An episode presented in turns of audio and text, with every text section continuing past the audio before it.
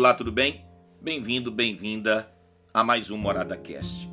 E hoje eu quero pensar com você sobre uma fé que tem a plena convicção de que eu não sou Deus.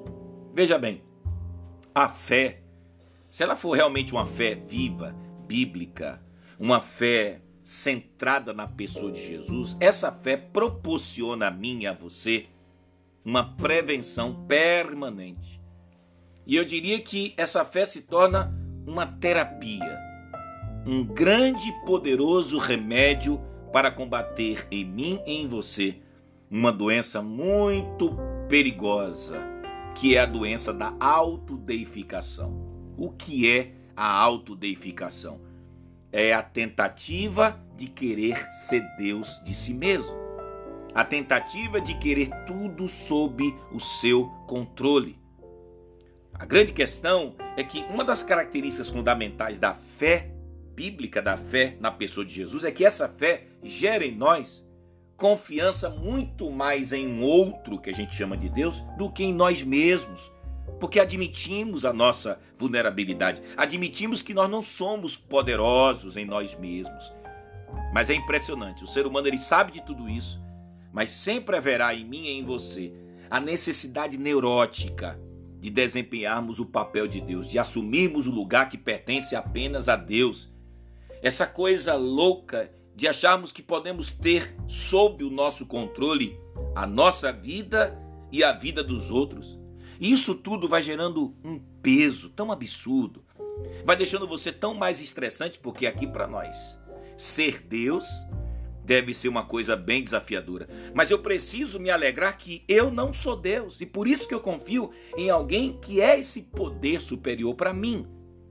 Ora, quando eu entendo isso, eu percebo que quando eu e você temos a coragem de largar as rédeas, que de qualquer modo não controlam nada, porque é pura ilusão achar que controlamos alguma coisa, mas se a gente começa a tentar ser Deus na nossa vida e na vida dos outros, essa necessidade neurótica, esse comportamento neurótico nos arrasta continuamente para que nos tornemos pessoas muito mais ansiosas, arrogantes, prepotentes, que cometerão erros fatais, assumirão posturas extremamente perigosas. Mas quando eu e você desistimos de nos colocar nesse posto fictício de comando do universo.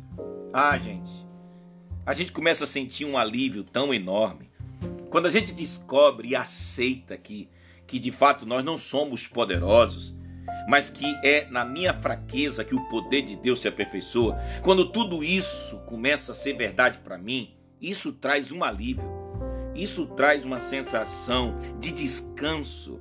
E para isso tudo acontecer, você precisa ser humilde. E não sei se você sabe que a palavra humildade vem da palavra latina rumos, que significa aquele que tem consciência que veio da terra e para a terra voltará. Precisamos ser humildes na perspectiva de termos consciência de quem nós somos. Somos pó, somos frágeis, nós não somos poderosos.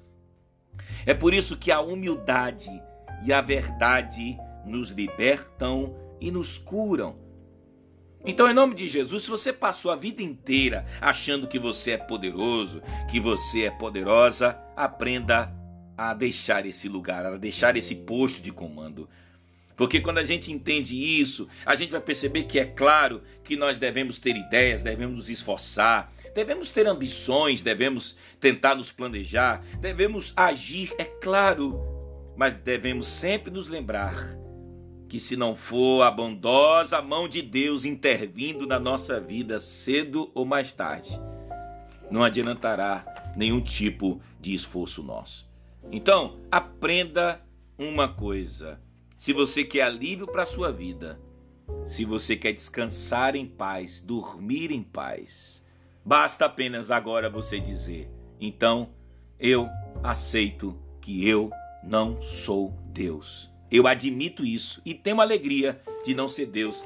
Diferentemente de um grande filósofo que disse que se ele descobrisse de que na verdade ele não era Deus da sua própria vida, como é que ele teria condições de suportar com essa verdade? Mas eu e você, conhecemos Jesus e descobrir que nós não somos deuses de nós mesmos, isso traz muita paz, muito alívio, muito descanso. Saber de que existe alguém realmente poderoso que cuida, que protege, que nos guarda e está ao nosso lado e luta por nós o tempo todo. Um abraço, durma em paz e tenha alegria de não ser Deus nem de si e não queira ser Deus na vida de ninguém. Um abraço.